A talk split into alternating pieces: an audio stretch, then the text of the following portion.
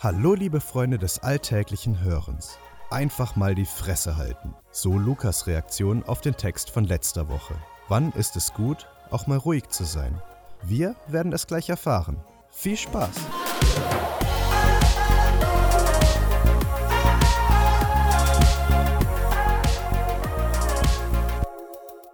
Sie was, sie was. Er was, er was. Dem einen oder anderen kommt dieses Zitat aus Das Leben des Brian von Monty Python vielleicht bekannt vor. Eine skurrile Situation. Nachdem Brian und seine Mutter sich am Straßenrand mit aerodynamischen und gut in der Hand liegenden Steinen ausgerüstet haben, gehen sie zur Steinigung des Gotteslästerers. Nur Männer sind zugelassen, nur Frauen sind da. Und eben Brian. So kommt es zu einer bitterkomischen Situation. Jeder schiebt jedem die Schuld in die Schuhe, niemand ist wirklich informiert, alle verlieren den Überblick. Darum geht es auch nicht. Hauptsache Steine werfen. Als der Film 1979 an die Öffentlichkeit kam, entzündete er eine längst fällige Debatte um künstlerische Meinungsfreiheit und Religionstoleranz. Mittlerweile haben sich die Wogen geglättet und dennoch stößt der Film immer noch vielen Juden und Christen übel auf. Man muss sich entscheiden, lachen oder Steine werfen. Und dann wird der Film, ehe man sich versieht, Realität. Die einen sitzen da, den bitteren Kontext der Steinigung ausgeblendet und lachen über die Situationskomik. Die haben es irgendwie noch nicht gecheckt. Die anderen sind entrüstet. Wie kann man nur? In 30 Sekunden hat man sich eine Meinung gebildet, Argumente zurechtgelegt, Steine gekauft und dann wird kräftig losgeschmissen.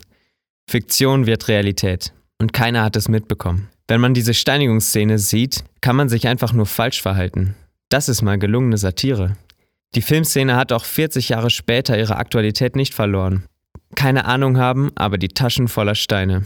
Ich fühle mich ertappt. Du auch? Wir sind ganz groß, wenn es darum geht, andere abzuurteilen, die Schuld von uns zu weisen, mit dem Finger auf andere zu zeigen. Sie was, sie was, er was, er was. Ich war am Wochenende auf einem Kongress. 3000 Leute, die Leitungsverantwortung in Kirchengemeinden haben. Die fromme High Society. Mit den Taschen voll Steinen. Es gab ein Riesenangebot, um neue Inspiration und Motivation zu bekommen. Alles in allem fand ich es richtig gut und so ziemlich alle anderen auch, glaube ich. Aber zwischendurch fliegen immer ein paar Steine. Obwohl man insgesamt eher positiv gestimmt ist. Sonst wären die Taschen wohl zu schwer.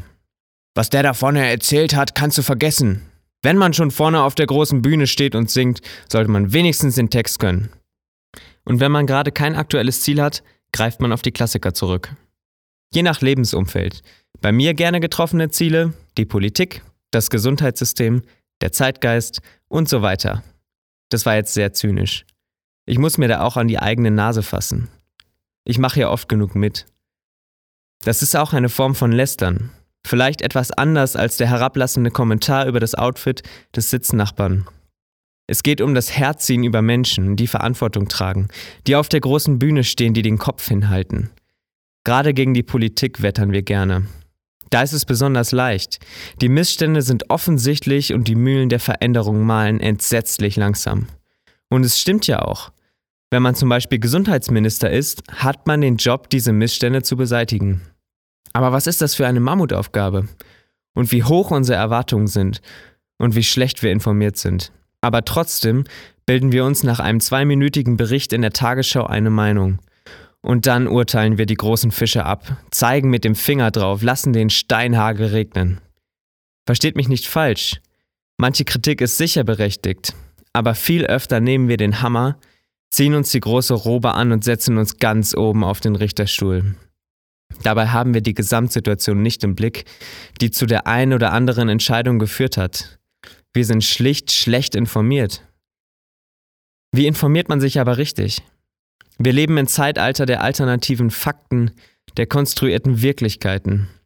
Ein Beispiel. Was hast du für ein Bild von Trump oder Putin? Das kommt darauf an, welchen Nachrichtensender du schaust. Den russischen, den amerikanischen, den deutschen?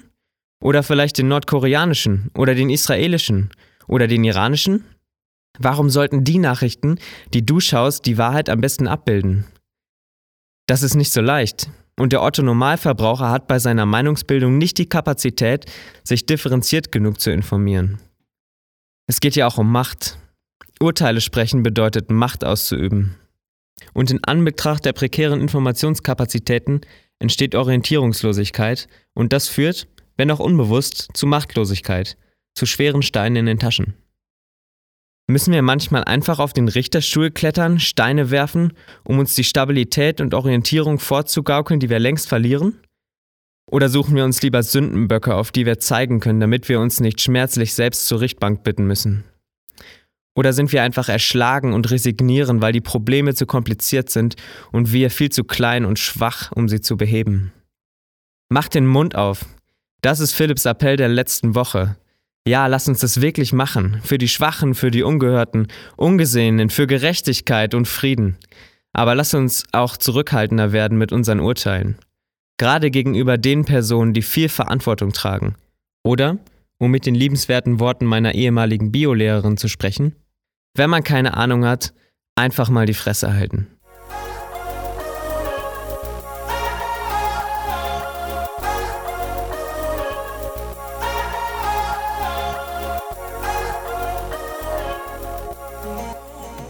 Das war der Alltagspropheten-Podcast. Wenn dir diese Folge gefallen hat, freuen wir uns, wenn du sie weiterempfehlst oder uns ein Feedback dalässt. Wenn du unsere Texte nicht nur mit deinen Ohren, sondern auch mit deinen Augen erleben möchtest, schau bei uns auf alltagspropheten.de vorbei und folge uns auf Facebook, Twitter, Instagram und WhatsApp, um keinen Beitrag mehr zu verpassen. Bis dahin, mach's gut und viel Spaß beim alltäglichen Hören und Lesen.